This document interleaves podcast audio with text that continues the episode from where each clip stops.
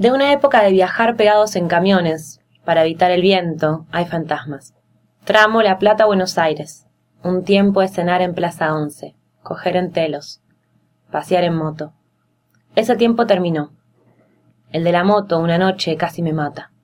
Yo lo dejé entrar, no creía en espectros. Inocente yo pensaba en él y su dolor, y lo dejé entrar. Mientras me golpeaba y daba vuelta a mi departamento, mientras yo gritaba pidiendo auxilio, mientras me ahorcaba en el ascensor, no terminaba de creer que era real. Un peligro real. Un hombre real. No todo es diversión. Los fantasmas son así, asombrosos y aterradores. Lo innegable es su existencia. Melissa Vendersky, Ruta 82. Y todavía no resolví lo de los caballos. Aparece la noticia en el diario, la corrijo, y no comentó nada a mis compañeros. Dos caballos sueltos contra un auto. Daños materiales. Animales sacrificados. Diez días después, otra noticia. Un auto embistió a un equino. Daños materiales. El animal muerto. ¿Qué decían esos caballos? ¿Teníamos que escuchar? Todavía no resolví lo de los caballos. Dos poemas de Melissa Vendersky, Ruta 82, también poeta acá de, Bariloche, barilochense. Eh, me pareció muy interesante mm, el de los caballos porque la novela que traje hoy es eh, Nadie, Nada, Nunca de Saer, que tiene como conflicto central una serie de, asesinatos a equinos, eh, que es como el, el thriller central de la, de la novela. Hola, Luli Marsal, buen viernes, buen viernes Argentada, ¿cómo están? Buenas, ¿cómo andas? Pau Adamo Núñez, bienvenida a otra nueva columna literaria que, eh, bueno, arrancamos así, con lectura local y nos vamos, salimos de acá y nos vamos al mundo. Así es. Em, últimamente vengo medio em, Argentina, ¿viste? No me he salido mucho de eso y hoy, así como la semana pasada, traíamos a una porteña, hoy traemos a un santafesino, a Saer. Uf, ¿qué decir de Saer? Eh, lo que sí te puedo decir es que Nadie Nada Nunca, que es la novela que les vengo a recomendar hoy, sale en 1980. Em, y definitivamente si tenemos que pensar en Saer, hablamos de, del entenado, ¿no? Otras novelas son La Pesquisa, La Grande, es una que se publicó post-mortem. ¿Has leído a Saer, Lu? No, no he leído a Saer. Pero te digo Saer. Lo conozco, o sea, sé que es un autor argentino. Bien. No mucho más. Mira, estuve como pensando qué decir de Saer y decidí que no voy a decir nada, porque no soy especialista de Saer y creo que ya es un, un personaje que realmente es un hito en la historia de la literatura argentina y que ya es saeristas, digamos, ya hay gente especializada en Saer, ya hay una, una, una poética propia de Saer. Entonces, lo que sí me parece que es eh, súper interesante es que les recomiendo eh, el acercamiento, por lo menos a Nadie Nada Nunca. Pasó a mi top 10 de, de novelas preferidas. Me voló el bocho. Fue, fue una novela que, que me escapaba de mis amigues para sentarme a leer. ¿Viste esas novelas que querés estar solo para leer, que estás en el colectivo y querés que siga el colectivo cinco kilómetros más para poder seguir leyendo? Me pasó un poco eso con Nadie, Nada, Nunca. Qué hermosa sensación la que describís y qué tentador ahora acercarse a esta novela. Sí, eh, ¿cómo te llevas con el, el insomnio? ¿Sos insomne, Lu? Para nada, no, para nada. Yo me, acuesto y me duermo.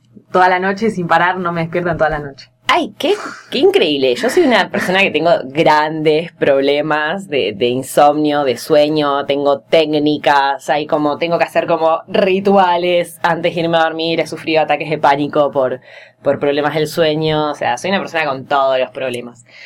Em, pero para los insomnes, sensaciones tan extrañas en esa vigilia que uno está como medio dormido, medio despierto, pero estás que medio dormido, medio despierto hace cuatro horas, acostado en la cama dando vueltas. Y creo que realmente, eh, digamos, es un libro para insomnes. logra captar esa sensación de cuando te despertás y no sabes ni quién sos, ni dónde estás, nada, nadie, nunca. Es increíble. Eh, yo no leí otras cosas de Sar, fue la primera acercamiento que tuve hacia él, lo tenía pendiente. Em, me animo a decir que es un poco, eh, puedo decir que tiene como ese toque medio de poeta maldito, ¿no? Eh, latinoamericano.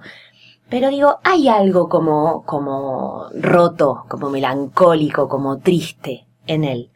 Em, nació en 1937 en Santa Fe y muere en el 2005 en Francia. Si queremos ir a ver la tumba de Sager, nos tenemos que ir a Europa. No está acá.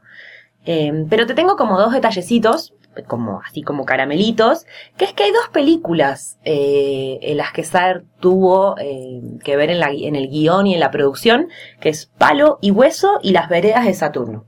Así que los invito a verlas y que después compartamos opiniones. Yo no las vi todavía. Las Veredas de Saturno y Palo y Hueso. Después cuéntenme qué les pareció. Bien, datos como un poco más duros. Decíamos, Nadie Nada Nunca, es el título, el autor es Saer, salió en 1980 esta novela, Género. ¿Qué género le podemos decir a esta novela? Yo diría que es una ficción no ficción, porque tiene como mucho de, realismo, sí, una descripción muy densa, pero diría que es una no fix, un realismo onírico. Ah, me encanta inventar géneros, voy a empezar a hacer esto. Es realmente una descripción, eh, pero como cuando uno está bajo estupefacientes, bajo mucho sueño, bajo un momento de shock, tiene algo de lo onírico, ¿viste los sueños que decís? Pero era súper real, pero había algo que hacía que no fuese real. Esta cosa de los movimientos, de las manos, de los colores. Em, entonces, bueno, para mí es eso, un, realismo onírico. Es el género que decidí darle a esta. Me gusta. Em, facilidad de lectura. No es fácil. O sea, realmente eh, no es eh, como nos pasó la semana pasada, que me parece que, que Mica de Osorio era una novela fácil de leer para quienes no son tan lectores o que les gusta más la, la ficción histórica. Si no sos como un poco fanático de la literatura, es una novela que te va a resultar por ahí un poco difícil o no te engancha al principio. Tiene mucho esta prosa poética, ¿no? Hay algo de es una escrita, está escrito en prosa, pero es rebuscado, es difícil.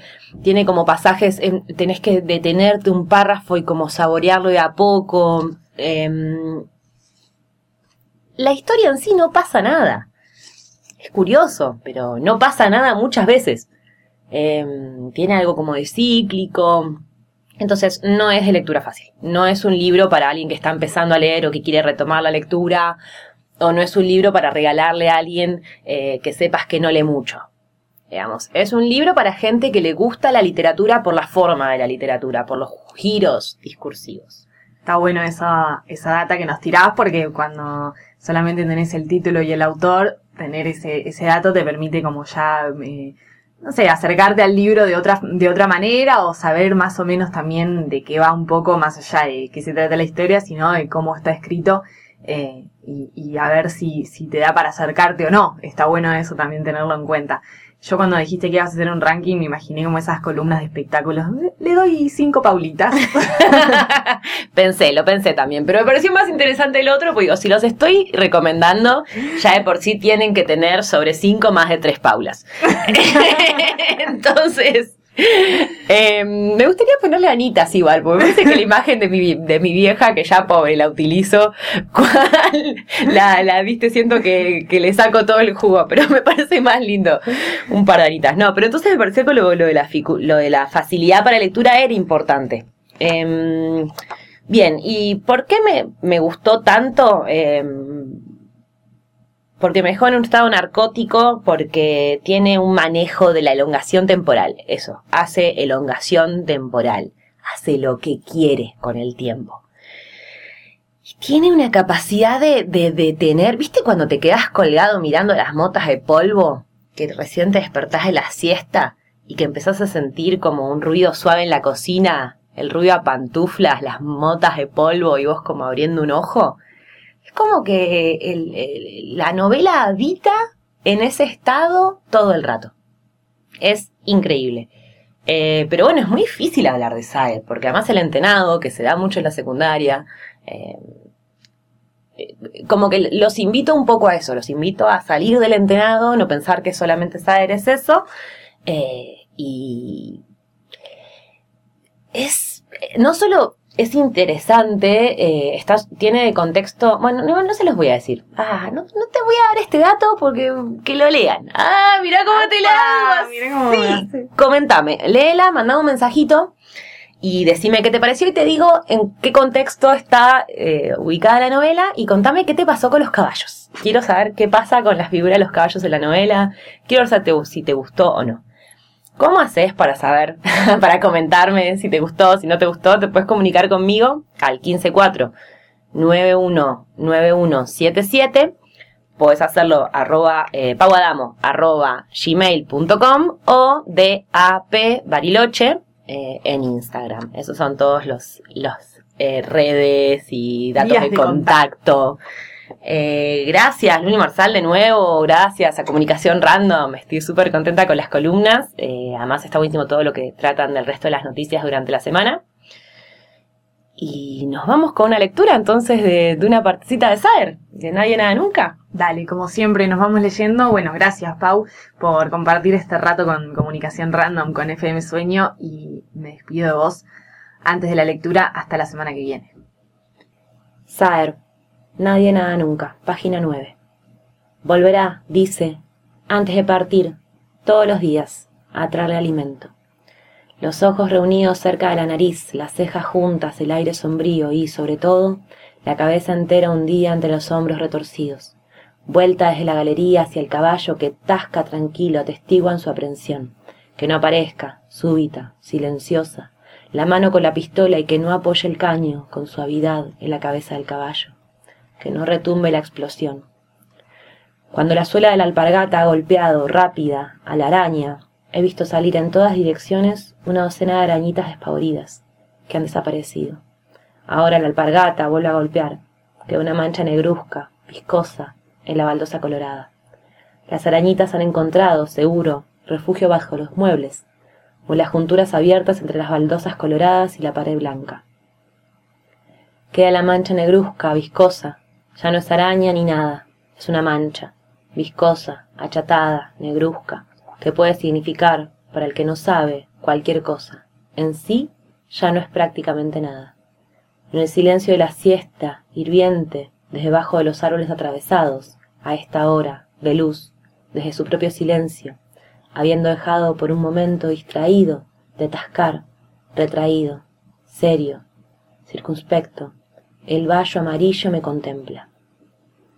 El agua, tibia, color caramelo, me ciñe los tobillos. Ahora el agua me ciñe, inmóvil, tibia, las rodillas.